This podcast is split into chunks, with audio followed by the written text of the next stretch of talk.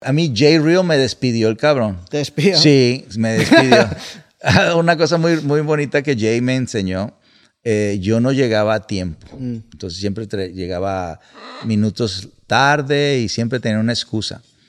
Y este, me gusta decir est- esta, esta, esta parte porque me ayudó mucho, fíjate. Eh, me dice, si llegas otra vez tarde, te voy a cobrar 10 dólares por minuto.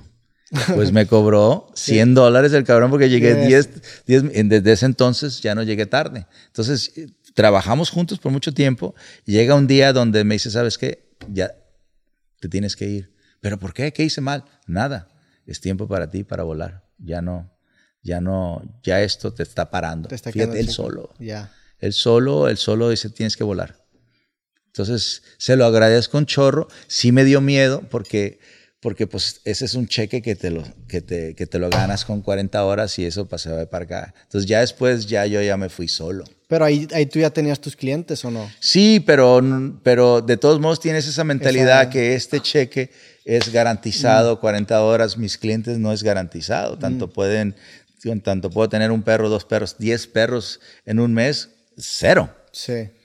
Eso te, O sea, se te realmente el otro era como tu side hustle, ¿no? En ese entonces. Ajá. Y ese era tu trabajo principal. Y aquí te cortan, te cortan ese cordón umbilical y es ahora sí con haz que esto Ándale, funcione, ¿no? Ándale, ándale. Pero me sirvió mucho, ¿no? Sí. Porque esa parte de incertidumbre, pues me puso otra, otro, otro fuego detrás de mí y empecé a, a con creatividad, Sí. ¿cómo le voy a hacer? ¿Cómo, ¿Qué es lo que tengo que hacer?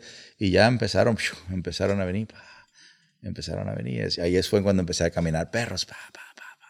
Y ahí fue cuando yo O sea, lo de, lo, de, el- lo de Will Smith, el artículo, ya había sido después de que ya no estabas con... Ya. Ya, ya, eso ya era. ya, ya, yo ya estaba, Mm. él me vendió el Astroven. Ya. Sí, me vendió el Astroven, me lo dio en pagos, ¿eh? no lo pagué un chingazo. Me lo dio en pagos, pero el, el vato co- confiaba en mí. Eh, yo soy hombre de palabra, entonces por eso me, me confió en mí. Y ya yo empecé a, a empezar a, a levantar perros a- para llevarlos a caminar. Mi cosa era caminar perros. Sí. Eso, para mí eso era la, la- la rehabilitación sin saber que estaba rehabilitando. Ya. ¿no? Entonces me iba por todos Los Ángeles caminando perros, me los llevaba para todos lados. Entonces la gente veía y empezaba a venir. Pero eso atrajo al LA Times, al Univision, al Sí. Telemundo, a toda esa gente que empezaron al PBS. O sea, estaba el word of mouth más la entrevista atrajo a una entrevista tuya de LA Times, ¿no? Exacto. Que es en donde dices que tienes esta intención de hacer un programa. Exacto. Ahí es cuando dije, quiero, ser, quiero tener un show de televisión. Era cuando los Osborne, ¿te acuerdas de los Osborne? Empezaron con su show. Ese era el único show reality. Ya. Entonces, por cualquier razón, yo dije, quisiera, yo lo, yo quería tener un show de televisión simplemente porque quería enseñar a la gente, esa, esa quería ayudar, ¿no? No sabía cómo, no sabía cómo, así que yo me estaba tirando al ruedo sin saber cómo lo iba a hacer, güey, otra vez, no, no voy a, a, a- a- a- a esperarme hasta que sea un super maestro para yo poder decir que lo puedo hacer. Sí. Prefiero tirarme Y y, aprender en el y camino. aprender en el Como camino. ya andando la carreta se acomodan los aguacates, ¿no? Y se, y se acomodaron. Sí, se acomodaron. Se acomodaron, ¿no? Eh, eh, Y yo he visto gente que se prepara y se prepara y se prepara y, se- y nunca le echan para adelante o nunca echan ese brinco. Entonces, ¿de qué sirve tanta preparación? Claro. Y en- en- entonces haces esa entrevista con LA Times y llegan las ofertas del programa, ¿qué tanto después? ¿Grabas un Eh, piloto? bueno, el- ¿Cómo el es eso? Sí, un piloto. Entonces sale el periódico un, un domingo y, y llegan productores a South Central el lunes. A tu casa. Pues es el, el- el parking lot donde yo tenía los perros, sí. Es el estacionamiento donde yo tenía los perros. Llegan ahí em- y entonces yo les invito a pasar a mi lugar y muchos no quisieron. Entonces dije, no, pues no puedo. Pues si te tienes miedo a los perros, ¿cómo vamos a hacer un show juntos?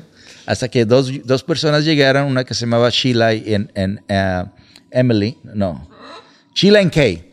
Sheila and Kay. Pero les daban miedo pasar a tu lugar porque hay demasiados Porque eran perros. 65 perros, Ya. Rottweilers, Pitbulls, en pastor alemán, estaban así, ¿no? ¿En qué, qué tan grande era el espacio donde estaban? Pues era una- 65? era un, un- una- un estacionamiento bastante grande. Ya, ok. Estaba bien, ¿no? Pero pues todos los perros, cuando viene una persona, todos se juntan ahí, Sí. ¿no? Entonces eh, la- estaban ladrando. 65 perros parecen 65 y son Rottweilers, Pitbulls y Pastor Alemán. Entonces sí Qué se ve, sí se ve agresividón, ¿no? Sí se ve fuerte. Pero pues yo los tenía controlados. Y para estas dos mujeres les fascinó.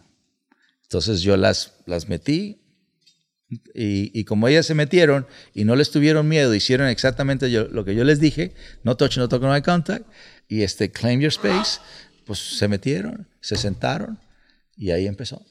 Y esas dos personas fueron las que, ah, con las que hice el piloto. Y ya cu- cuando hicimos el piloto, pues ya desde ese entonces era un Rottweiler named Elvis, que se llamaba Elvis, que rehabilitamos y lo grabamos y todo. Fíjate, nunca había hecho yo un, un show o, o grabar ni nada, pero pues ya lo había hecho yo por mis consultas. Ahí el inglés ya lo tenías bien. Ah, pues, si ves el episodio uno, le trabaja, no, no está cabrón, está- no, está bueno en la- no está bueno el inglés. Qué cabrón. Pero, pero pues sin pena, ¿no? Sin pena, ah, es- sí se oye, sí se oye, sí se oye. Qué chingón. Y ahí ya tenías, pues me imagino todos, o sea, el, el método que tanto ha cambiado de ese piloto a hoy en día. Nada, Nada, o sea, es... nada. Incluso los mismos sonidos ya tienen el...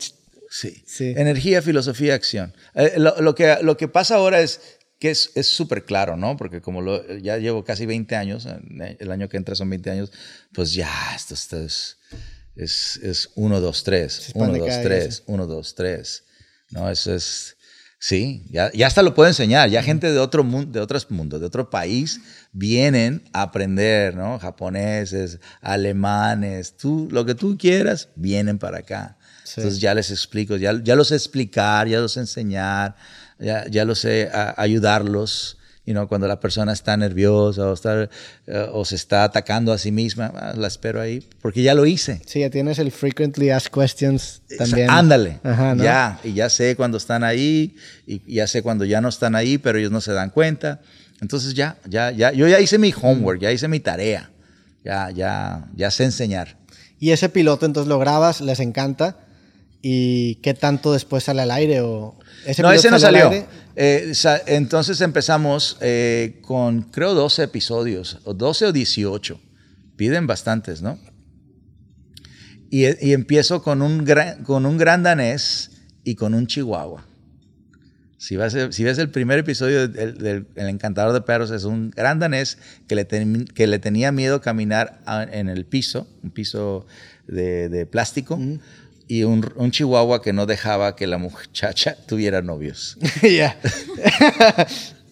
Así, así el contraste, ¿no? Sí, el sí, sí. gran danés le tenía miedo al piso y este Al quería piso. matar al mundo entero. El Qué Nunu, cabrón. así se llamaba. Pues tienes que ver el primer episodio para que veas. Sí, lo voy a y, ver. y tú, y, y va- y tú vas a ver la vestimenta que tengo de Costco. Esto que era 2000 más o menos, ¿no? 2001. 2004, algo así, 2004, ¿no? ¿qué? Algo así, 2004. ¿no, Luis? 2004. Porque son 20 años en el 24. Pues sí, 2004 entonces. Órale. En septiembre de 2004. Ahí, fíjate, hacíamos dos shows por día, que es una chinga. sí, es una locura. Es una locura. Entonces yo me cambiaba en los arbustos. No teníamos un RV, nada, nada. Eh, A mí me empezaron pagando 1.500 dólares por episodio, que era Sí. una cantidad grande, pero no era suficiente. Claro. ¿No? Obviamente, Y más viviendo en Los Ángeles. sí, no, eh, pagaban lo más mínimo y yo no era ni dueño de esa madre. Sí. ¿no? Entonces, este, pero pues sí, yo contento porque pues el sueño este se hizo realidad. Sí, claro. Y ahora el mundo me dice el The Dog Whisper. Eh, cuando salen esos primeros episodios, la recepción es muy buena. Eh, el show desde la primera temporada se posiciona como el, el show, si no es el número uno de los números uno de la cadena o no. Pues sí. Sí, sí, sí, desde la Sí, primera temporada. Sí, sí, sí, sí. Qué cabrón. Sí, porque están viendo algo que nunca hayan visto en su vida.